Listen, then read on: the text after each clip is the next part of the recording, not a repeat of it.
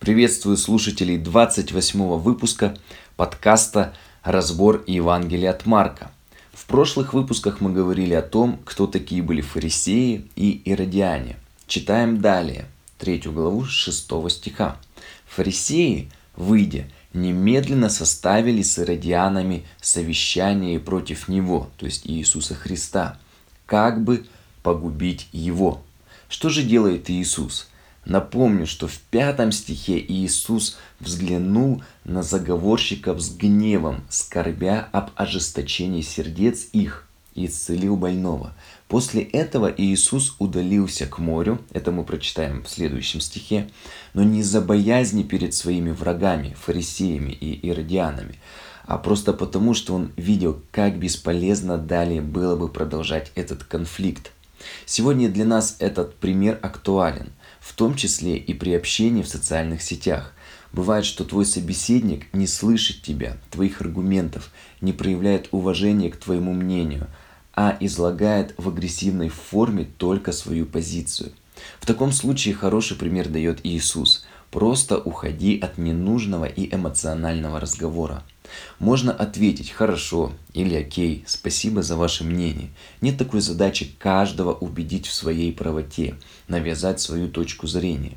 Мы всего лишь озвучиваем свое мнение, а человек уже сам решает, согласиться с ним или нет.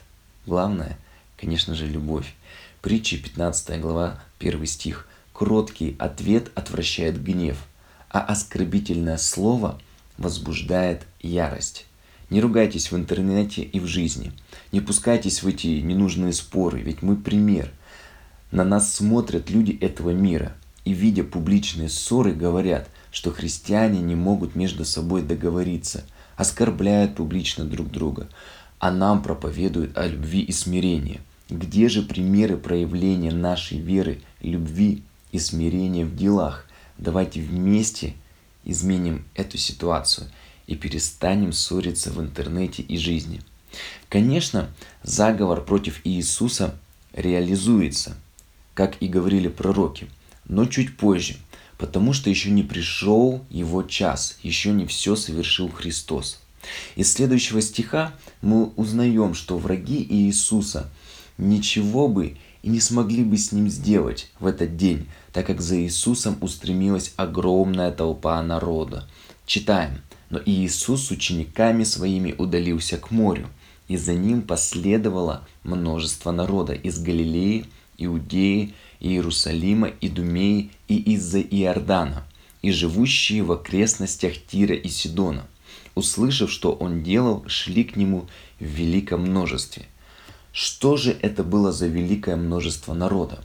Во-первых, как мы прочитали, это были люди из Галилеи – Помпей еще в 63 году до Рождества Христова завоевал Палестину и отдал Самарию и другие области под власть римских наместников Сирии. В результате Галилея, оставаясь провинцией Иудеи, практически оказалась обособленной от нее. Но духовная общность евреев Иудеи и Галилеи сохранялась.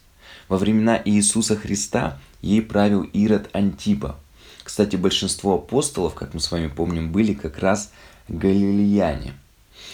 Иудея – это римская провинция, образованная на месте иудейского царства, также в результате римского завоевания. Иерусалим отдельно выделен из Иудеи здесь, так как этот город имел особый духовный, религиозный статус. А Идумея, как и Иудея, была покорена э, Римом и находилась под римским протекторатом. Из Идумеев, напомню, происходил царь Ирод Великий, об этом мы с вами уже говорили. Основателем Идумеи был сын библейского патриарха Исаака Исаф, брат Иакова, не переселившийся вслед за ним в Египет.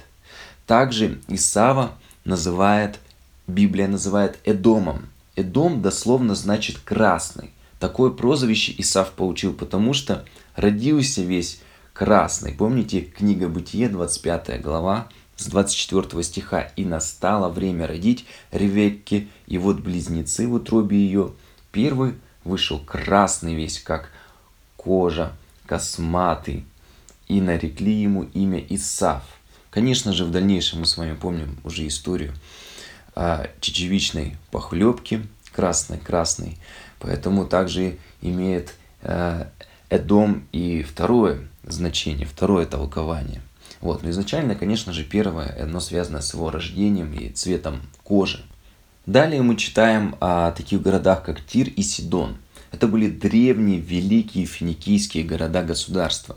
Если обратимся к Ветхому Завету, Сидон – это был первенец Ханаана. Это в Бытие в 10 главе, в 15 стихе мы можем прочитать. Именно выходцы из Сидона основали город Тир, находившийся на острове. Тир впоследствии вырос в великий город, и между этими городами даже была конкуренция.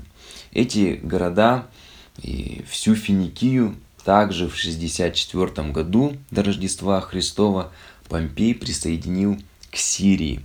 А, и эти города, они стали вот частью этой римской провинции Сирии. Евангелист Марк насчитывает, как мы с вами прочитали, семь областей или мест, куда пришли ко Христу люди.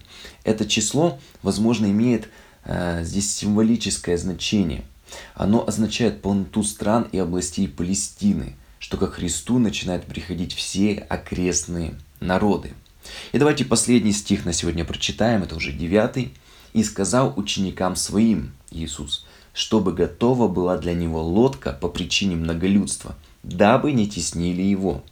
Из первой главы мы помним, что с Иисусом было пока только четыре ученика. Напомню, Андрей и Петр – и братья Иоанн и Яков. Андрей и Петр тоже были братьями.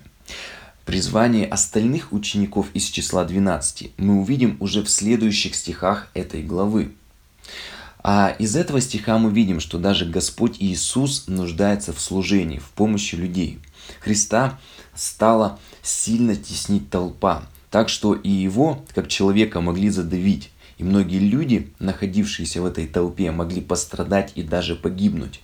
Я думаю, что вы помните много примеров последних лет, когда в толпе погибли сотни и даже тысячи людей. Иисус не мог такого допустить. И он находит мудрое решение – проповедовать с лодки.